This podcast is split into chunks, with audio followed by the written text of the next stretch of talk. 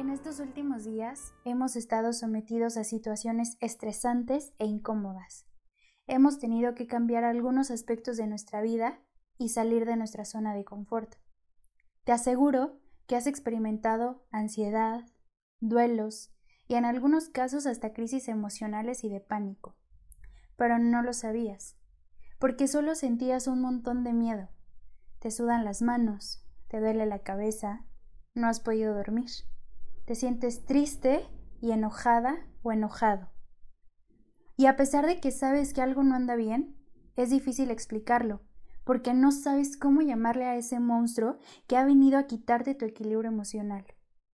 ¿Y sabes por qué sé todo esto? Porque no estás solo, porque yo también lo he vivido, porque yo también lo he sentido.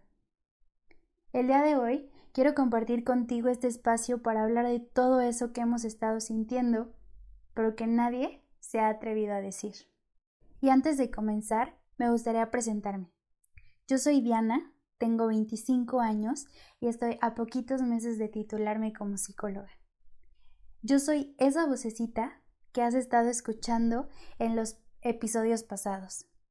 Primero que nada, quiero agradecerte si me has estado siguiendo.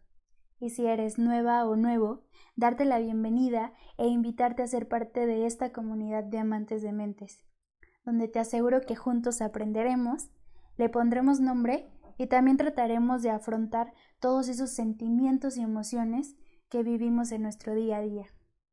Así que sin más, comencemos con este episodio. Primero, me gustaría platicarte un poquito sobre qué es la ansiedad y de qué va la ansiedad. El problema, podríamos decir, con algunos términos que se utilizan en la psicología es que a veces la gente los usa en el cotidiano y a veces se utilizan ciertos términos que tienen que ver con alguna enfermedad en el día a día y no necesariamente porque se utilicen en el día a día quiere decir que la persona está viviendo esa enfermedad o ese padecimiento. Vamos a llamarlo padecimiento. Entonces, ¿qué es la ansiedad? Bueno, la ansiedad es una de las respuestas más antiguas ligadas al ser humano. Haz de cuenta que la ansiedad está impregnada en nuestra mente y en nuestro cuerpo, y es la reacción que tenemos ante cualquier amenaza que se percibe. Es decir, si tú estás en algún lugar, en algún espacio o se te presenta alguna situación, ese nervio, esas, esa sudoración, esas palpitaciones, ese sentimiento como de dolor o depresión de pecho y aturdimiento, bueno, todo eso es ansiedad. Entonces, ejemplos en este momento que nos pueden producir ansiedad. Se decretó cuarentena obligatoria o no podré trabajar, no tendré dinero, chin, ya no voy a poder salir de mi casa. ¿Y qué voy a hacer si se me acaba la comida? Bueno, todo eso Actualmente son ejemplos como muy cotidianos que estamos viviendo y que nos pueden producir ansiedad. Pero no solamente los estamos viviendo ahorita, hay personas que lo viven a diario y cada evento que tienen o que experimentan lo pueden vivir con cierto grado de ansiedad. Ojo, que la ansiedad no es mala. La ansiedad también puede ser buena porque también nos puede llevar a reaccionar. Entonces, hay que también hacer esta diferencia y no satanizar de todo la ansiedad. Eh, podríamos decir que vamos a tener una ansiedad adaptativa y otra no adaptativa. Entonces, la ansiedad adaptativa va a ser todas estas reacciones que me van a motivar a superar esa adversidad que se me está presentando. Y la ansiedad no adaptativa van a ser todas esas emociones que me van a bloquear y no me van a permitir avanzar y enfrentarme a esa situación. Ahora, aquí hay algo muy importante y creo que es una situación que actualmente todos hemos estado viviendo, que es la incertidumbre. Pues bueno, te cuento que la incertidumbre es la falta de certeza, el no saber, y es lo peor que le puedes hacer a un ser humano, tenerlo con esa expectativa de no saber qué va a pasar. Y más cuando la persona tiene de esta ansiedad no adaptativa de la que ya hablábamos. Porque, a ver, de por sí está viviendo una situación estresante, una situación que le está provocando miedo, que le está provocando enojo, que le está provocando un montón de síntomas físicos y emocionales que no le permiten avanzar. Además, a esa ecuación, súmale la incertidumbre, esta parte de, chin, no sé qué va a pasar más allá. Entonces eso genera muchísimo más estrés. Y eso puede generar en estas personas que tienen esta ansiedad no adaptativa lo que hablábamos hace ratito o lo que, ya lo que ya comentaba al principio, que son las crisis de pánico o los ataques de pánico. Los ataques de pánico se presentan cuando normalmente tú sientes que todos estos pensamientos o que todas estas situaciones se van a presentar de manera catastrófica. Es decir, estás en esta situación y de repente empiezas a decir, híjole, como que ya me debo estar enfermando. Sí, sí, seguramente, porque ya me duele la garganta y hace ratito me dolió la cabeza y no, ya hasta me siento calientito, seguramente ya tengo fiebre. Y seguramente si me pasa algo, ¿quién me va a ayudar? No, y me voy a morir. Entonces, todos estos pensamientos e ideas catastróficas de que algo terrible va a pasar son los que producen esos niveles de ansiedad tan grandes que pueden transformarse en ataques de pánico.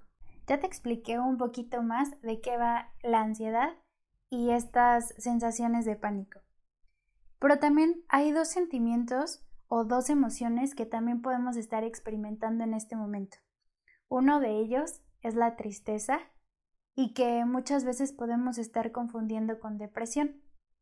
Bueno, actualmente te comentaba al principio, podríamos estar sufriendo duelos. Los duelos se sufren o se transitan cuando pasamos por alguna pérdida. Puede ser una pérdida de una persona que queremos, la pérdida de un objeto, eh, la pérdida de una situación que deseábamos.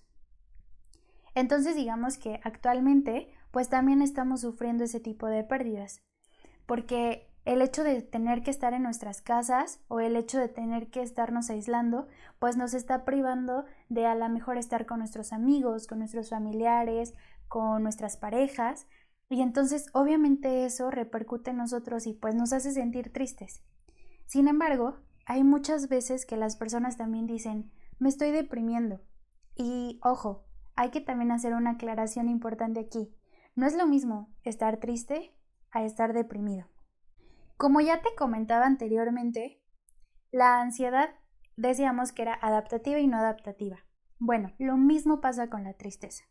La tristeza es esa emoción que nos va a impulsar a superar las pérdidas y las decepciones, que nos va a ayudar a aceptar el acontecimiento que nos está surgiendo y a integrar esta nueva visión de la vida que se nos está presentando. En cambio, la depresión es considerada un cuadro psicopatológico. ¿Por qué? Porque la persona lleva triste o, se ha sentido triste durante un periodo más largo de tiempo. Es grave porque esta depresión no nos impulsa a superar el duelo, porque al contrario la depresión es como si trajeras una piedrota grande en tu espalda que no te puedes quitar. Y entonces cada vez te hunde más y más y más y pesa y duele y lastima. Y entonces esa piedrota grande a lo que nos puede llevar o a lo que puede llevar a las personas que padecen depresión es al suicidio. Entonces por eso es muy importante hacer esta diferencia entre las personas que sí están padeciendo depresión y las personas que solamente están sintiendo tristeza. Entonces puede que sí, estés viviendo una, una tristeza pues que te duele, que no te está haciendo sentir bien, que seguramente te está lastimando y una pérdida que, que te está doliendo mucho. Pero sí es importante hacer esta diferenciación porque Em, si tú solamente tienes tristeza, créeme que es algo que eventualmente vas a poder superar. Todos nos hemos sentido tristes en algún momento, todos hemos tenido duelos, todos hemos tenido pérdidas, pero vaya, al final todas esas, todas esas pérdidas, todos esos duelos, también hay que verlos como situaciones que nos van a impulsar a crecer. Lo que te decía, la tristeza es esa emoción que nos mueve a la aceptación de la pérdida o del duelo. En tanto que la depresión, como ya te lo comentaba anteriormente, va a ser esa emoción que ha durado durante mucho tiempo y que no nos ha permitido salir adelante. Entonces, es ese sentimiento además que viene acompañado de ciertas ideas irracionales. Y te voy a comentar más o menos cuáles pueden ser. El primero de ellos es sentir que el sufrimiento que estamos viviendo va a perdurar para toda la vida y que nunca, nunca vamos a poder liberarnos de él. Imagínate que es como una cuerda que se amarra a ti y entonces sientes que jamás te vas a poder zafar de ella y que por más que tú intentes y por más que tú estudies y por más que tú luches, jamás te la vas a poder quitar de encima. Esa es la primera idea irracional de la depresión. La segunda idea irracional es que perdimos lo único que le daba sentido a nuestras vidas. Híjole, esta idea qué fuerte, porque, bueno, entre otras cosas, debemos pensarlo así. ¿Quién es la persona que le da sentido a nuestras vidas? ¿O qué es eso que le da sentido a nuestras vidas?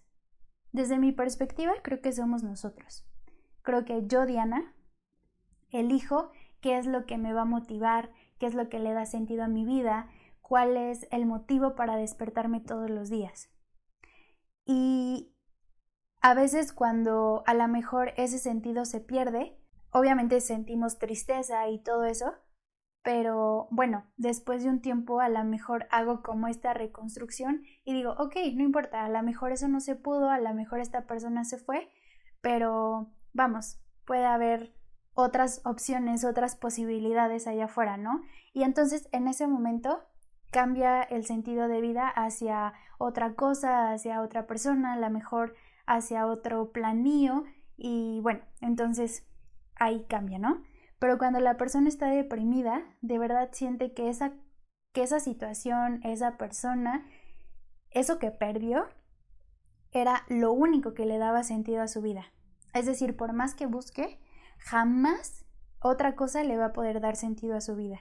Y creo que es uno de los pensamientos más fuertes y sobre todo uno de los más peligrosos. Porque, piénsalo así, si entonces tu vida ya no tiene sentido, ¿para qué vivir? Entonces, ¿te das una idea?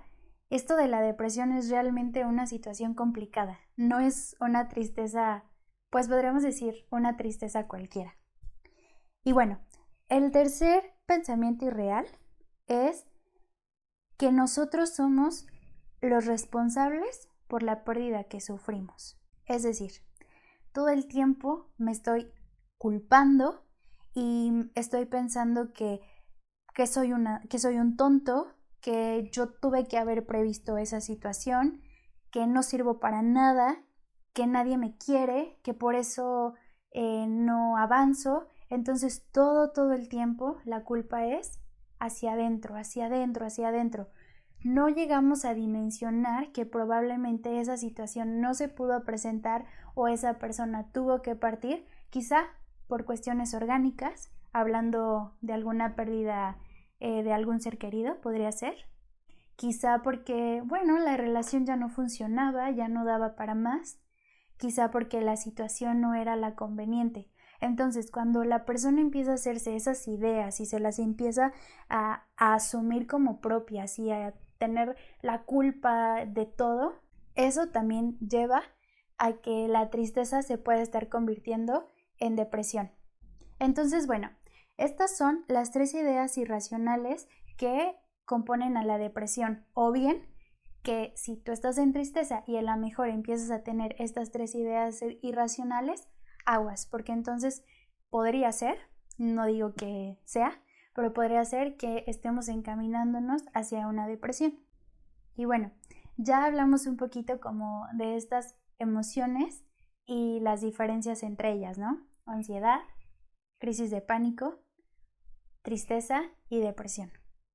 Y como te decía al principio, tanto la ansiedad como la tristeza adaptativas nos pueden ayudar y nos pueden incluso impulsar a salir adelante de las situaciones en las que estemos.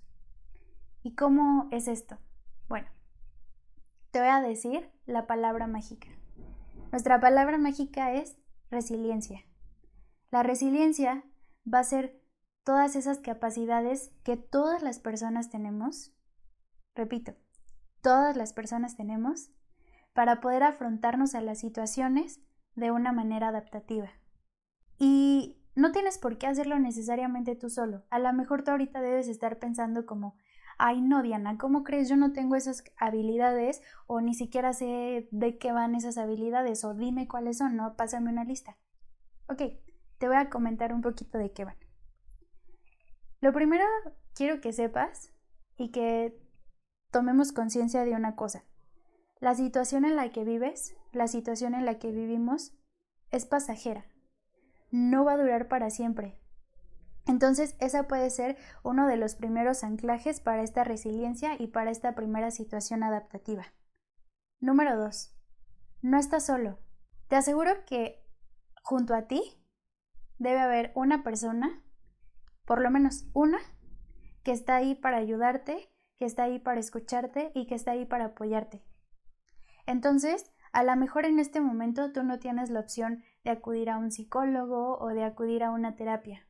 Bueno, voltea con esa persona, platica. Y si de repente me dices, no, yo no tengo a nadie, una buena forma también es escribiendo escribiendo todo lo que sientes, escribiendo todo lo que has experimentado, todo lo que has sentido, también es una forma de poder sacar todos esos sentimientos y todas esas emociones que nos están bloqueando. Otra opción que te puedo dar es que trates de regresar a tu rutina lo antes posible. A lo mejor si estás en una situación en la que no puedes regresar a la rutina como normal, así como esta que estamos viviendo actualmente, lo que puedes hacer es recrearte otra rutina. Es decir, me levanto a las 6 de la mañana, voy a hacer, voy a desayunar, voy a hacer un poco de ejercicio, eh, voy a, a leer, a lo mejor de tal hora a tal hora voy a hacer esto, voy a tener tiempo libre para esto, en fin, eso te va a ayudar mucho como a mantenerte ocupada en otras, en otras situaciones. Una muy buena, y creo que se ha dicho mucho, es realice ejercicio físico y de relajación. Si estás en tu casa y tienes la oportunidad de hacer un poco de ejercicio, hazlo. De verdad te va a ayudar muchísimo. Y si no tienes el espacio de hacerlo, por lo menos meditar. No necesitas mucho espacio para hacerlo, simplemente con que te sientes, te pongas una, una música relajante, una, busca una guía de meditación y nada, créeme que eso va a ayudar muchísimo. Además, la meditación va a, ayudar va a ayudarte a bajar tus niveles de ansiedad y adivina que eso nos va a ayudar a descansar y a dormir de manera eficiente y suficiente. Alimentémonos de forma balanceada. De verdad, el hecho de que estemos como en una situación como actualmente de aislamiento, eso propicia mucho que estemos comiendo y muchas veces no estamos comiendo por hambre, sino que estamos comiendo por ansiedad. Entonces, ojo con eso. Este siguiente punto es muy importante porque tiene que ver con el uso de alcohol y de drogas. En estos momentos, créeme que es súper importante que trates de evitar la ingesta de alcohol. Quizá no tiene de malo que te tomes alguna cervecita, quizá hasta para bajar los niveles de estrés y de ansiedad. Pero ojo, no te permitas estar tomando todos los días, ni estar fumando todo el tiempo, porque si a lo mejor tú eras un bebedor social o un fumador social, en estas situaciones tu nivel de dependencia a las drogas se puede aumentar y puedes llegar a ser como a tener que estar tomando más recurrentemente o tener que estar fumando más recurrentemente al grado de que requieras de que llegues a generar una codependencia a esa droga que antes no tenías. Entonces ten mucho cuidado en esta situación y trata lo más posible de evitar estar consumiendo tan recurrentemente este tipo de pues de sustancias que obviamente no son benéficas para nuestro cuerpo. Busca la compañía, ya lo decía, habla con personas, busca a alguien que te pueda escuchar, alguien con quien te sientas cómodo, platica, trata también a veces como de no platicar tanto sobre el tema que estás viviendo, digo, si tú quieres y si te sientes eh, como que requieres hablar sobre eso, adelante, pero también trata como de buscarle otra Otra ruta, la plática. No necesariamente hay que estar hablando todo el tiempo de eso. Eso también cansa la mente y cansa de manera emocional. Otro punto es que observes y analices tus propios sentimientos y pensamientos. Reflexiona sobre esta experiencia que estás viviendo y lo que significa como parte de tu vida. A partir de esta experiencia, ¿quién soy? Una vez que suceda esto, ¿quién quiero ser? ¿Hacia dónde voy? ¿Hacia dónde me voy a enfocar? ¿Cuál va a ser el camino que voy a tomar ahora? Se vale, se vale crecer a partir de estas experiencias. Se vale tomar esas riendas y decir, a partir de ahora, quiero hacer esto. Y a partir de esto, me impulsó para salir adelante y hacer esto otro que sé que me va a ayudar y sé que me va a nutrir y quizá no solamente a mí, sino también a las personas que se encuentran a mi alrededor. Y bueno, finalmente, pues este es un muy buen momento para que puedas retomar situaciones que dejaste pendientes, a lo mejor por la escuela o porque no tenías tanto tiempo, dejaste tu libro favorito o no escuchaste esa playlist que tanto tenías ganas de escuchar. Entonces retómalo, retoma esa serie, retoma ese libro que habías dejado ahí en espera y por supuesto te invito a que puedas seguir escuchando los episodios del podcast. Y pues bueno, esto ha sido todo por hoy. Espero que te haya servido, que te haya gustado y sobre todo que hayas aprendido un poquito. Te invito a que me puedas seguir en mis redes sociales, en Facebook e Instagram como arroba amantes-dementes. Sabes que ahí voy a estar subiendo contenido con respecto al tema Además de que, bueno, vamos a tener dinámicas, posts, eh, encuestas, test, en fin, y varias cositas que, que tengo ahí preparadas especiales para ustedes y para que también podamos mantener el contacto. Eh, sabes que ahí me puedes escribir si tienes alguna duda de si tienes alguna duda de lo que estuve hablando hoy, si algo no te quedó claro, con toda la libertad, mándame un mensajito que yo estaré encantada de poderte responder y de poder aclarar esas duditas que pudieron haber quedado o a lo mejor ciertos intereses o que profundice más en algún tema. Así que espero que te haya gustado mucho y nos vemos en un siguiente episodio el próximo miércoles. Recuerda, quédate en casa. Bye.